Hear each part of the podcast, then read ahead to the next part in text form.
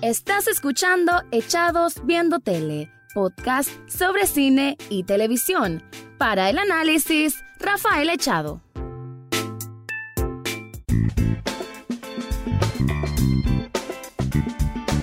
Bienvenido o bienvenida a un nuevo episodio de Echados Viendo Tele, el espacio para escuchar comentarios, opinión o crítica del mundo de las series y algunas veces de películas. En esta ocasión me quedo por la segunda parte y voy a hablar de una película que originalmente iba a ser lanzada fuera de competencia, pero dentro del Festival de Cannes. Pero bueno, ahora con toda esta emergencia sanitaria que nos ha tocado vivir en todo el mundo, pues no se hizo así y Netflix ahora la tiene disponible en su plataforma. Estamos hablando de una película de uno de los directores más queridos y al mismo tiempo quizás odiados de Hollywood o menospreciados más bien, y es Spike Lee uno de los directores que tiene una voz muy fuerte, muy crítica y que desde el arte cinematográfico ha sabido realzar esa lucha de las minorías afroamericanas y todas las injusticias que han pasado por toda la vida realmente y que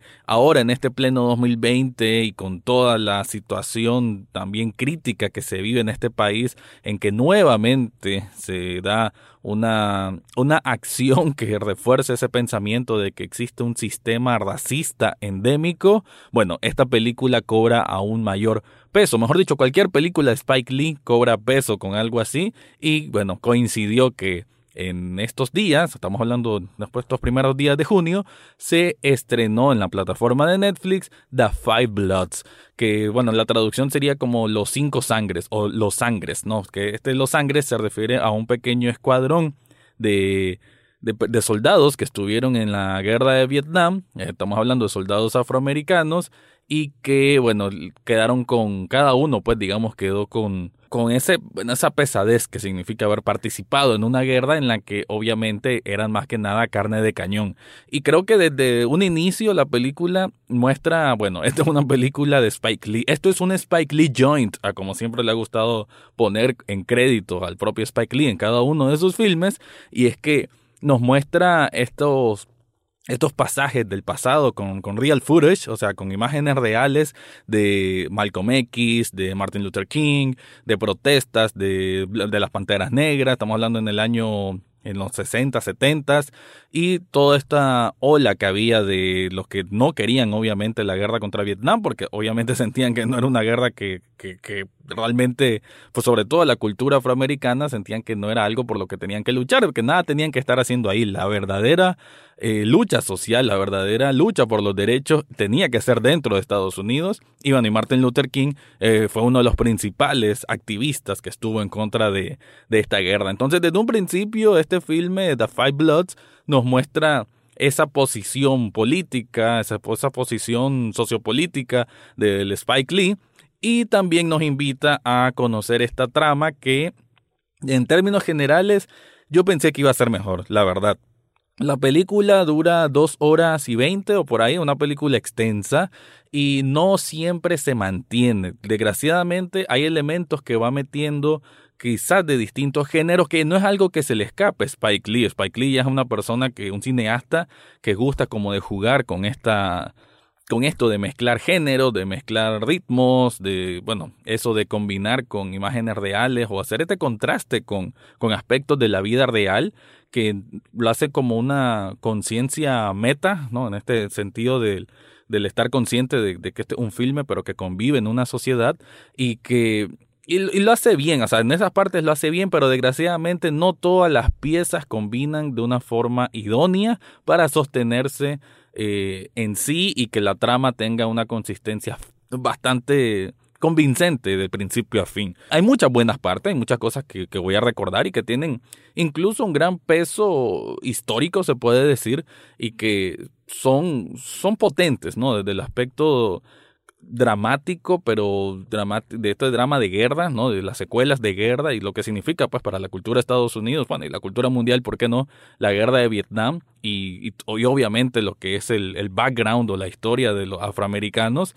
Digamos que en ese aspecto está bien. Desgraciadamente, repito, la, la historia, como que la primera mitad de la película juega por un lado, la, la segunda mitad juega por otro, y ya, lo, ya el último cuarto se vuelve, bueno, otra cosa, casi que la película trasciende lentamente una película de acción, de búsqueda del tesoro, de traiciones, y no es que esté mal, pero quizás no hizo la conexión, no hubo la química necesaria entre un aspecto y otro para funcionar del todo bien. Pero bueno, voy a estar ampliando sobre este tema, The Five Bloods, una película que está en Netflix, pero antes te quiero contar algo.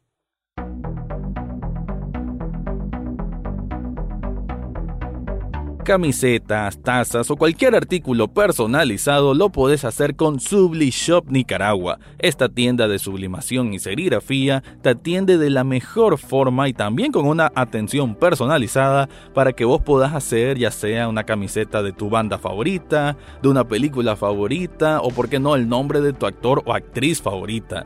Todo esto y más lo puedes encontrar en las notas de este podcast que ahí te dejo el enlace para que entres a Subli Shop Nicaragua y descubras un mundo de cosas que podés adquirir.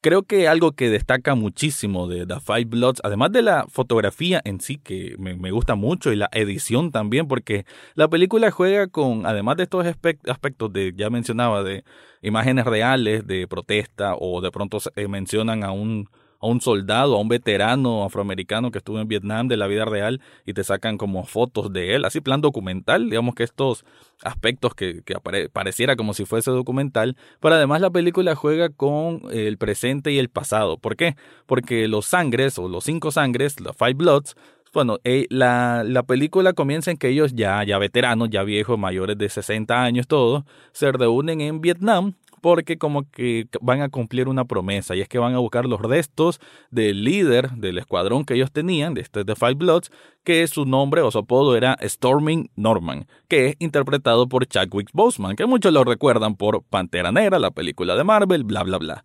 Em, el elenco, antes de continuar, la verdad que el elenco me pareció muy bien. Desgraciadamente, y creo que también en eso falla la película, que el elenco me hubiese gustado más que estuviese cohesionado, o sea, que cada uno tuviera suficiente tiempo eh, para desarrollarse. Eh, está bien, pues no se pueden desarrollar a cuatro personajes para una película, aunque sea bastante extensa, pero sí que se me hace que van bordando de a poco a, a algunos de ellos y se quedan solo con dos o tres. Mm, ahí fue para mí un poquito de falla porque me hubiese gustado más profundizar sobre todos, ¿no? Para creerme mejor el grupo. Aún así, los primeros 10, 15 minutos uno cae muy bien en, en, sentir de que estas son amistades de hace mucho tiempo. Comienzan ellos reuniéndose en un hotel eh, ahí en Vietnam y van a una discoteca que curiosamente se llama Apocalypse Now, que esta película tiene muchas referencias a, ese filme y el mismo Spike Lee lo ha dicho en distintas entrevistas, que es como que hace un cierto homenaje y por eso hay bastantes partes de la película que asemejan a película de guerra y que tiene estas referencias. Y bueno, y en ese espacio que lo vemos tomando, lo vemos bailando, lo vemos tranquilo, lo vemos platicando, creo que ahí pues uno entiende ya la armonía, pues digamos, la, la cercanía que hay entre todos. Aún así, para lo que ocurre ya después de, de, de todo, el, porque la película digamos que tiene muchos elementos casi que sorpresa, de los cuales no voy a comentar, pero mm, digamos que para esos elementos sorpresa o esos cambios de tono que tiene este filme debieron para mí haber mejor conducido la historia de algunos de estos personajes. Pero bueno, entonces ellos están ahí reunidos, van a hacer una expedición, casi que una expedición secreta, sí, porque no quieren que se meta policía ni autoridades, en que van a retirar los cuerpos, de, perdón, los restos de del líder del escuadrón, porque fue un momento que se cayó un helicóptero en los que ellos estaban y bueno, él murió ahí y ellos pues quieren como hacerle ese honor porque apareció como descubrieron una noticia o algo así de que encontraron restos de ese helicóptero, ellos reconocieron que, ah, ese es donde pasó esa situación,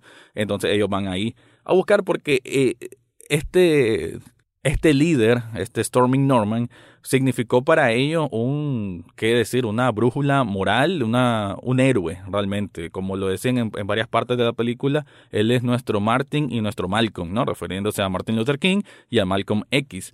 Y, y cada vez que aparecen estos como flashback, que curiosamente, y me gustó eso, que cada vez que hay flashback de escenas de guerra donde está eh, bueno, eh, este Storming Norman, y vemos a todos ellos en el escuadrón luchando con vietnamitas, no es como que los digitalizaron y los hicieron ver jóvenes o usaron a otros actores jóvenes, no, son ellos mismos, los mismos actores ya viejos, lo mismo, el mismo elenco de personas viejas, pero haciéndose en esa época y como que si fueran jóvenes. Me gustó eso, ¿no? Y es parte del, de la magia que tiene Spike Lee para para romper ciertas reglas, ¿no? Sin, sin temor alguno, y eso pues me parece muy bien. Creo que es parte del, arte que siempre ha tenido Spike Lee, y creo que funciona, en este sentido, funciona bien, incluso con con el aspecto de la pantalla. Cuando hacemos, cuando hacen estos flashbacks, se mira eh, aquello como si fueran bardas negras eh, verticales y cuando ya vuelve al presente ya se comienza a ver widescreen, ¿no? Entonces esa es como la, la diferencia, además de el filtro que ocupa en la colorización, también pues se nota la, la, distancia pues que existe entre un tiempo y el otro.